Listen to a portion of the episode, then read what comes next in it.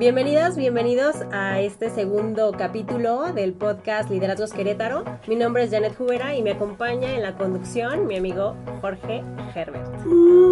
¿Cómo estás, Jorge? Dios mío, siempre es así, ¿eh? Bueno, pues queremos compartir el día de hoy. Sí, siempre está contento. feliz. Está súper animado. Uno procura, me sentí como chubaca, pero bueno. Oye, Jorge, pues hoy queremos compartir con quienes nos escuchan un tema muy importante, que no es como cualquier tipo de liderazgo, sino es muy específico y que tiene que ver con un compromiso de ser escuchado y de escuchar también como a una comunidad en específico y poder ser pues ese lazo de confianza en donde sabes que si platicas con él o con ella, pues de alguna manera te va a dar un consejo sabio, ¿no? Yo creo reflexionando justo con el tema que veníamos, hay que entender una cosa. Aquellas sociedades que son las que van evolucionando son aquellas que en realidad derogan leyes aquellas que tienden a tener una constitución y menos reglamentos y menos todo eso, menos palabra, ¿no? Creo que habla de esas sociedades que en realidad van evolucionando. ¿Por qué va ese comentario? Porque creo que ahí es donde entra eh, o donde es relevante el concepto de liderazgo social. O sea, en realidad, cualquier persona que, que toma una decisión de salir y hacer algo en la comunidad, en tu misma cuadra, o sea, no tiene que ser realmente en todo el municipio, en todo el estado. Pensaría yo que eso te da ya la capacidad de estar ejerciendo un liderazgo. O sea, a veces lo, lo vinculamos mucho con el tema empresarial, pero la realidad es que el empresarial yo lo pondría como una subdivisión del liderazgo social, ¿no? O sea, en realidad en el momento en que ejerces cualquier cosa, estás en realidad contribuyendo, porque hay que entenderlo como líderes buenos y líderes malos, ¿no? Estás contribuyendo a que esas leyes aumenten o vayan reduciéndose, porque influyes directamente en el sentido común y en la cultura que tiene en este caso la gente, ¿no? De la percepción de lo que está bien y lo que puede estar mal, hablando de manera obviamente genérica en términos de una comunidad. Sí, pero por ejemplo, ahorita lo que comentabas como hacer la distinción entre los liderazgos empresariales y los liderazgos sociales, a mí me parece que luego, eh, o sea, nos confundimos, ¿no? No, no es lo mismo tener un jefe, ¿no? Que sea sinónimo de que es un líder a pensar en un líder social, ¿no? Porque un líder social no está conformado por esas instituciones de alguna manera que no tienen un puesto, sino que la gente acude a ellos porque saben que son los más fregones o que son, son los que saben más, pero no precisamente porque tengan un cargo, ¿no? Sino que este cargo es un cargo como invisible de alguna manera, muy diferente a cuando es un liderazgo social, ¿no? Entonces tiene un impacto totalmente diferente cuando se habla de es líder y es jefe, no es lo mismo. El liderazgo empresarial es de hecho una subdivisión de liderazgo social puede, eh, vaya, no puede ser uno un líder empresarial sin ser líder social. O sea, creo que la gran esfera es el liderazgo. Y es ahí donde está relevante. O sea, el tema del liderazgo empresarial es una subdivisión enfocada al aspecto económico. Pero hablando ya de los cambios sociales, de los cambios culturales, buenos y malos que van teniendo las sociedades, por eso pongo esa gran eh, el tema empresarial es solo una arista, solo uno de los temas que, que engloba todo eso, ¿no? Entonces, hay mucha actividad, hay mucho que hacer, hay muchos espacios donde se ocupa esa aportación del, liderazgo social en el entendimiento, pues como decía, al menos desde mi perspectiva, de que cualquier persona que está haciendo algo fuera de su casa, ¿no? Ya está ejerciendo un liderazgo. Y aquí lo importante, y por eso digo, tenemos un invitado de lujazo el, día de hoy en, aquí con nosotros, pues es hablar justamente de ese, de ese componente eh, cultural, de usos, de costumbres, que a fin de cuentas son los que denominan o los que eh, le generan un significado a la cultura, ¿no? Y a las, todas las subculturas que puede haber en este caso, pero siempre en el tema de ejercer un tema, o sea, estamos realmente generando una cultura en México que tiende a derogar leyes, porque eso quiere decir que estamos generando más sentido común en la gente, más eh, respeto al derecho ajeno, como se diría, más respeto y tolerancia al derecho ajeno, y entonces es ahí donde entra un rompecabezas, donde, donde efectivamente eh, las participaciones que nosotros vamos teniendo, son las que van, van generando una tendencia, a fin de cuentas, ¿no? Positiva, o sea, virtuosa para generar una mejor sociedad o definitivamente algo que nos lleva a un tema de, declive, ¿no? Y ahí las aportaciones que hacemos en nuestros diferentes frentes de batalla, si se pueden llamar así, es que se vuelven sumamente relevantes. Es importante también reconocer que los liderazgos sociales, cuando estamos hablando que tienen un impacto tan fuerte, tienen la capacidad de guiar, tienen la capacidad de alguna manera modificar algunas conductas o incluso una realidad en específico. Entonces, por eso me parece muy relevante que nos acompañe hoy este nuestro amigo Amilcar. Amilcar, eh, es coordinador de la barra albiazul de los Gallos Blancos, entonces pues estamos muy contentos que nos acompañe el día de hoy Amilcar, que además pues es, forma parte de los kibernautas, pero justamente Amilcar, pues a que nos ayudaras como en esta reflexión sobre los liderazgos sociales, porque reconocemos el liderazgo que tú tienes en este espacio que no es nada sencillo y que hay muchísima gente que, que se pone en la camiseta y que, o sea, levanta la mano, yo quiero estar en la barra. Eh, no sé, el tema de liderazgo eh, es algo en lo que deberíamos de todos empatar, precisamente por eso estamos en Kibernos. Necesitamos crecer en esto. Luego la gente lo quiere como asimilar con una cuestión que meramente tenga que ser como política y no nos damos cuenta que lo podemos ejercer en, todos lados. Es lo que yo me pongo a pensar. En el lugar donde yo estoy, que es en el fútbol, te das cuenta que no podemos quedarnos con únicamente ir a un partido de fútbol.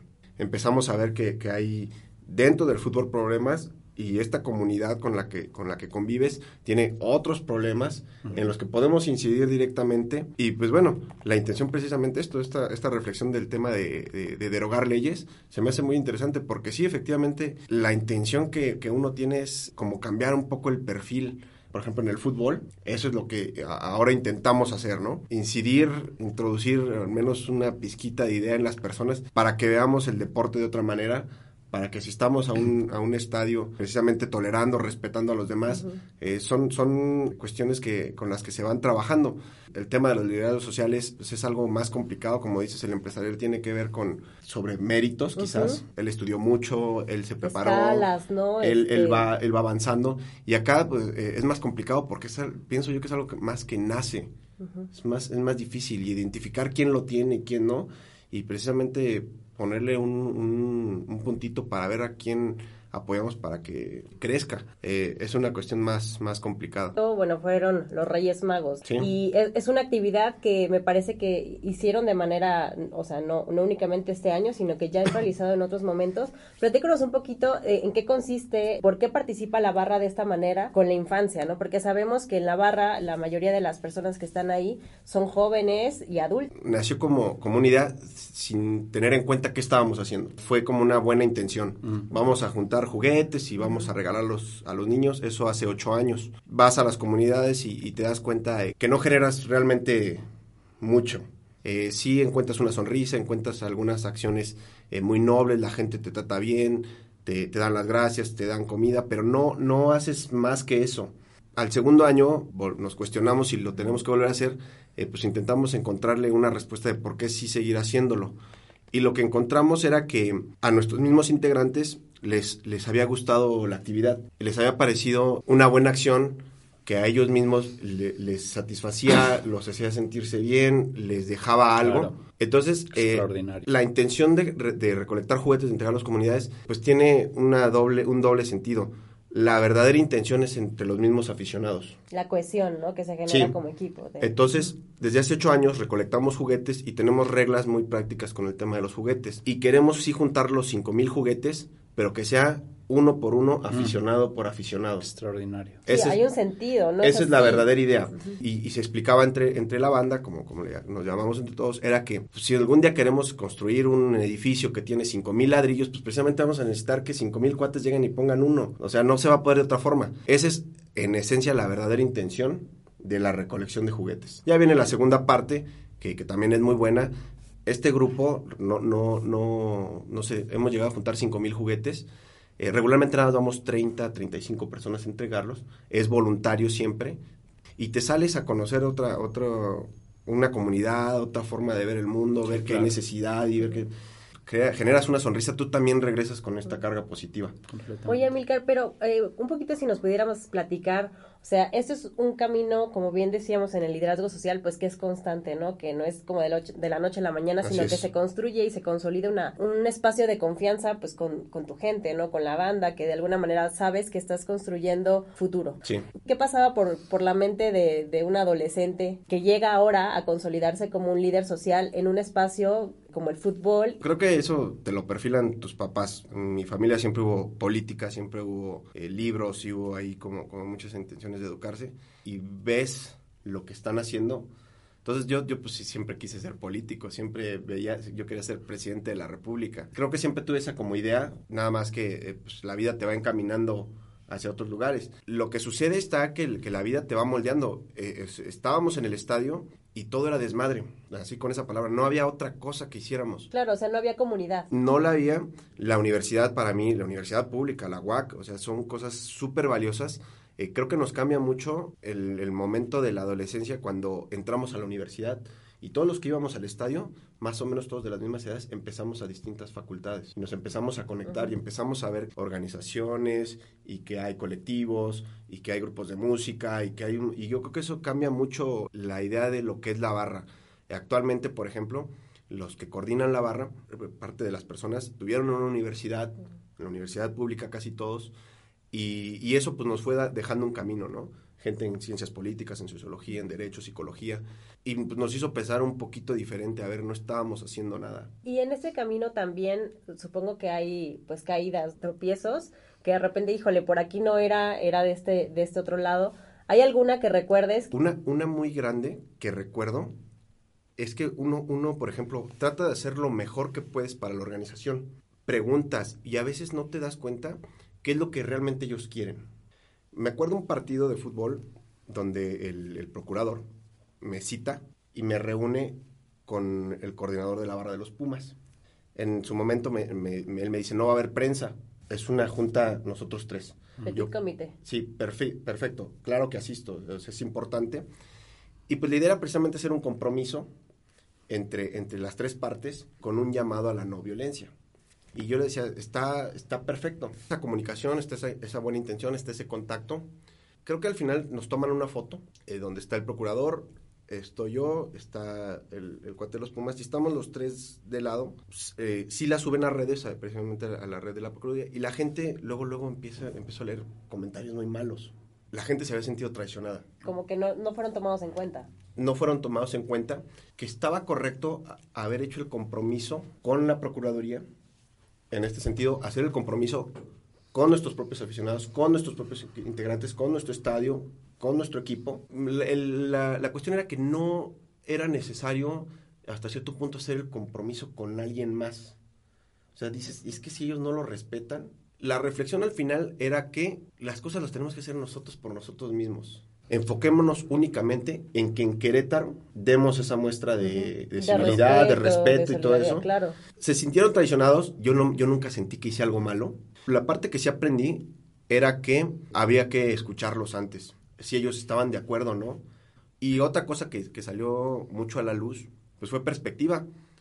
Al final hice una reunión con todos donde di una explicación y les demostré a ellos que querían más a la organización de lo que pensaban fue algo muy chingón porque les dije, ¿vieron cómo cuando la organización se ve débil, tiene un problema o hay una controversia, a ustedes les genera un problema, les duele porque es de ustedes. Ustedes quieren esto, aman esto, por eso están enojados conmigo.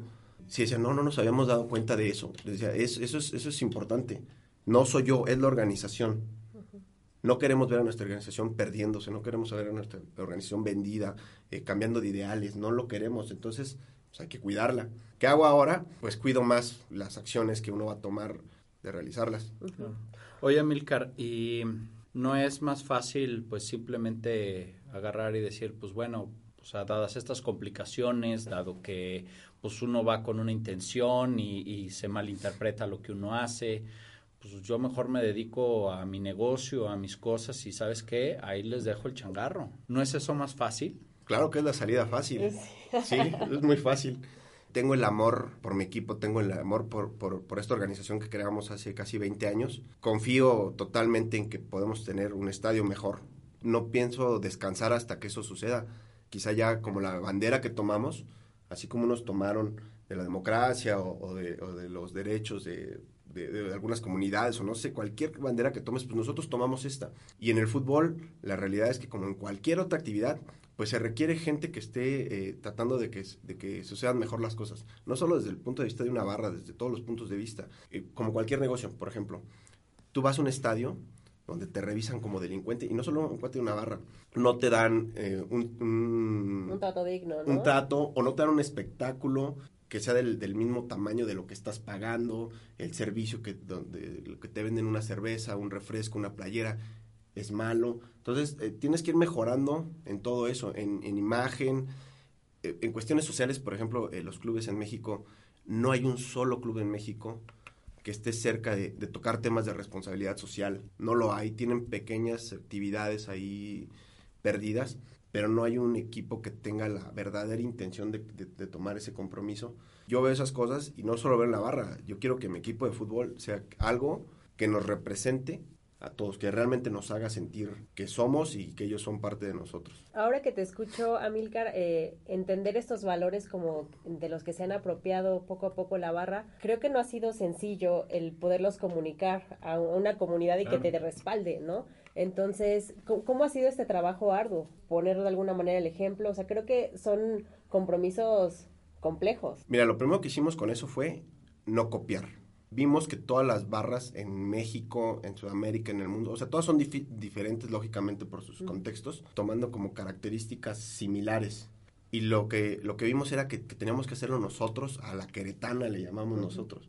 Yo les ponía de ejemplo nuestra ciudad, nos- nuestra ciudad que es una ciudad modelo, es una ciudad de ejemplo en México, y yo les decía, no, nosotros no nos podemos quedar abajo de lo que representa nuestra ciudad. Transmitir estos valores, pues sí, es extremadamente difícil. Sí, porque, o sea, si lo dices es porque eres congruente, ¿no? O sea, porque lo haces en tu vida diaria, porque si, si no de otra manera, pues, ¿quién te cree? ¿no? Eso, eso, es, eso es fundamental, tienes que ser congruente. Ya tomamos la bandera, no, simplemente no podemos hacer algo diferente. Lógicamente es una comunidad muy grande, te hablo de 2.500 integrantes y, y la visión de cada persona es extremadamente diferente y tenemos gente muy, muy diferente, pero, pero la barra en general eh, pues sí quiere adoptar ciertos valores. Cada que se hace alguna actividad en el estadio, se piensa y se repiensa y vemos las consecuencias y cada que se presenta un documento, un comunicado en Facebook, en Twitter, se tiene que revisar y qué mensajes estamos enviando. Nosotros somos una bar- barra que abiertamente en redes sí expresamos nuestra intención de no violencia. Y yo les decía, a nosotros no nos hace débil nada. Digo, nos hace fuerte, muy fuerte, expresar lo que pensamos. Entonces nosotros sí abiertamente siempre levantamos comunicados, ideas así bien claras de nosotros no. Y en ese sentido, en ese sentido, Milcar, ¿cuál es la visión? A- a- como dicen, ¿a qué le tiras cuando, suene, cuando sueñas? Y en este caso no digo mexicano, digo, ¿a qué le tiras cuando sueñas, gallo? Yo creo que personal y colectiva es tener un equipo que nos identifique. El fútbol mexicano, el fútbol mundial es algo muy caro, es algo a lo que muy pocas personas pueden aspirar a pagar. Eh, son millones y millones de dólares, no es nada sencillo. Teníamos el sueño antes de que, y si juntamos todo nuestro aguinaldo y compramos al equipo, no, yo creo que ni juntándolo todos lo pagamos, ¿eh? Es una cosa millonaria. Es, es impresionante.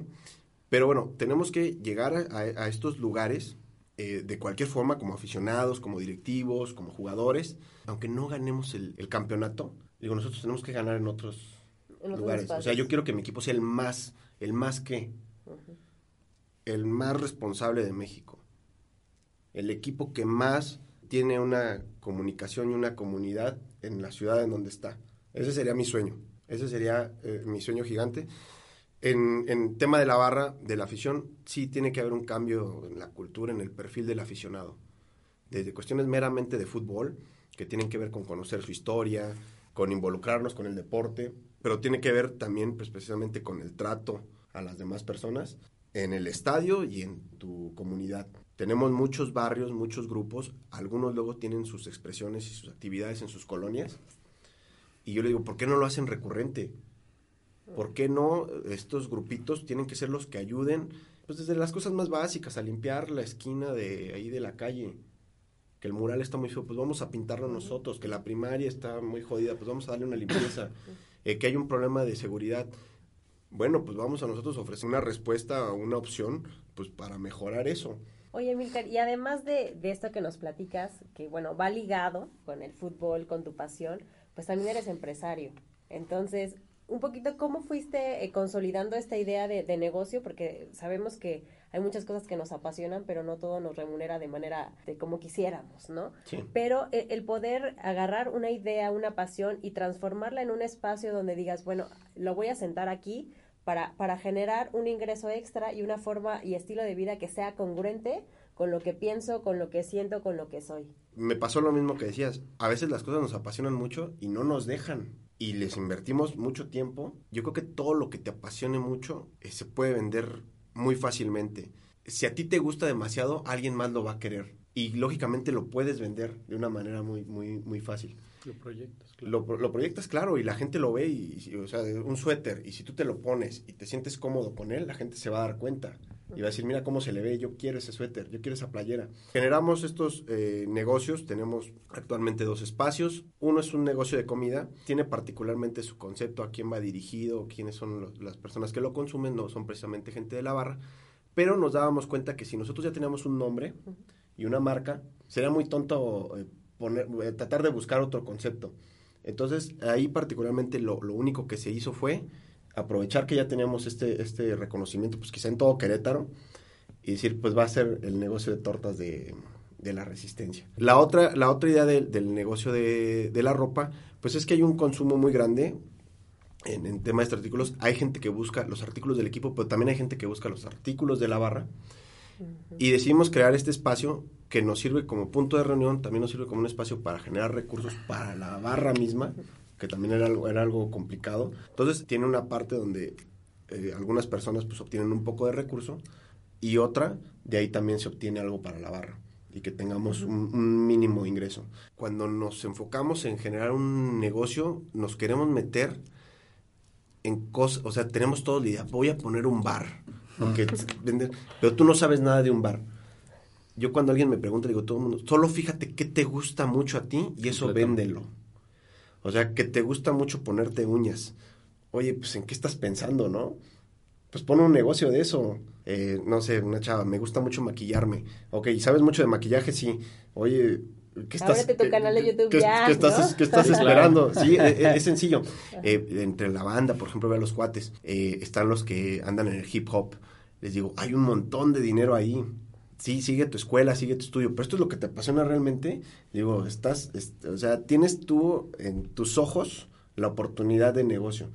Eso creo que fue lo que nos pasó a nosotros. No teníamos que ir a buscar un negocio a otro lado.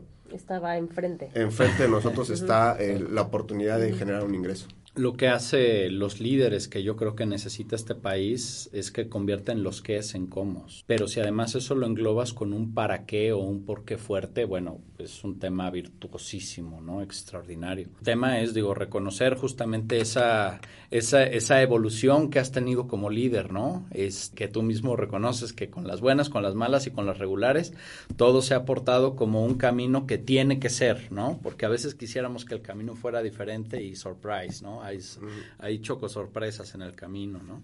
¿Qué interacción o, por qué entra en, el, en tu radar el tema de participar dentro de Quibernos? Mira, lo primero es darse cuenta que no puede solo. La resistencia no recibe aportaciones económicas, pero no quiere decir que no pueda recibir otro tipo de apoyos. Entonces es bien importante sumarse a las actividades de otros colectivos, del gobierno. Eh, eh, por ejemplo, se ha trabajado mucho en eso el, integrante de la barra siempre veía al, gobierno como un enemigo. Como el opositor, sí, Sí, o a los partidos políticos. Y yo soy alguien que les dice no. La segunda, en cuestión de Quibernos, pues recibo una, una invitación de, mi buen amigo Fabián. Lo primero que tienes que reconocer es que no solo no sabes todo, no, no sabes nada. Sumarte a personas eh, que te van ayudando, que te van ir a las conferencias, escuchar otras experiencias. Es algo que particularmente a mí eh, me ha servido muchísimo. O sea, voy, escucho y digo, ¿cómo lo traslado yo al lugar en donde estoy? ¿Qué, tengo que hacer para que esto mejore? Y algo que sí me, me, quedo mucho es que no me entre y me salga por un oído. O sea, a ver, aplícalo, aplícalo. como todos, o sea, que he tenido un montón de errores, o sea, he, ha sido débil alguna vez en, en alguna situación y te das cuenta que no es el camino, que las personas tenemos que ir así, a ver, sé congruente, esto es lo que estás diciendo, esto es lo que estás haciendo. Quivernos para mí ha sido una cuestión, una, una experiencia súper enriquecedora, me motiva muchísimo encontrar a gente de, de tantos, tantas actividades distintas, me motiva mucho. Los ves, algunos son más chiquitos y tú ya eres un poco más grande y dices, yo quiero ser como él cuando sea grande, ¿no? Entonces... Intergeneracional, ¿no? Sí, sí, sí, retrocedo y digo, oye, no manches. Vas o muy sea, rápido, vas muy rápido. No, no, no, voy muy lento yo, o sea. Sí, pero va muy rápido sí. el otro y tú... Creo que eh, el tema de tu liderazgo importa también es algo súper valiosísimo. Yo lo, lo procuro hacer, le digo, le digo a los cuates de la barra, y quizá no con esas palabras, pero eh, procuro identificar quiénes son estas personas que, va, que van, que tienen como la batuta y, y hacerlos valer. Todos, digo, es la única forma en la que se avanza, o sea, identificando a las personas que nos van a, que nos van a ayudar. Oye, Amilcar, y hablando justamente como de liderazgo social, ¿tú cuáles crees que serían como, como estos valores que de alguna manera como Mm. palomear, ¿no? Que dijeron, bueno, debería de, de conformarse en su mayoría este tipo de valores en un liderazgo social. Los Amilca Tips, Los los Amilca 10 Tips. Amilca Tips para un liderazgo social congruente. Siempre es pensar en cosas grandes. Te voy, te voy a dar más bien eh, los de la barra. La resistencia es, un- es una agrupación, piensa en grande. Hace cosas grandes o no las hace. La idea es que siempre tienes que hacer más de lo que ya hiciste.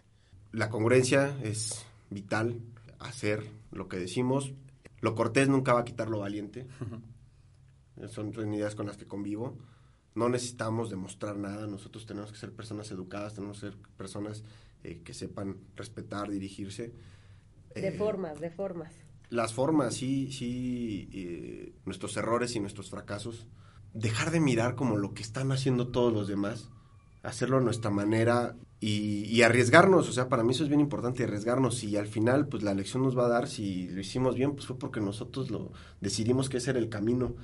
Me gusta mucho una idea de liderazgo comunicacional y, y- y vamos buscando también estos ejemplos, te juro, con las películas. con- sale una película como el irlandés Ah, claro. y, sí, sí. y es un punto perfecto para, con lo mismo que ellos están viendo en la reunión, al final sacar la conclusión de, de- Charlas. de- de qué era lo Sí. que estaba pasando con esto o, qué es lo, o cómo lo vamos a aplicar nosotros, cómo tiene que aplicar en tu vida. Encontrar los, los momentos para, para decir las cosas y que, y que les llegue mensaje a las personas. Muy bien, Amilcar. Y ya para, para terminar, así, ¿con qué valor dirías, este es mi valor, mi eje de construcción, tanto en tu actuar como emprendedor, como líder social y, y, pues como Amilcar en el día a día, ¿no? O sea, ¿cuál es ese valor que de alguna manera te, te construye, es tu eje central? Sí, me, la, me la pusiste in- interesante, ¿eh? Está Nunca- buena, nunca, está nunca- buena. nunca me habían hecho una, una- una- pregunta así. Yo creo que amar, Qué bonito. Chido. Me definitivamente. gusta, me gusta. Pues con esto cerramos este capítulo con nuestro invitado de lujo, Amilcar. Eh, muchísimas gracias por estar con nosotros aquí compartiendo esto, que, que en verdad es uno de los espacios que queremos compartir aquí, es justamente esta pasión, este amor por hacer lo que, lo que uno hace. Nos despedimos, mi nombre es Janet Cubera y por acá Jorge Herbert, muchísimas gracias. Hasta la próxima. Chao, chao. Adiós.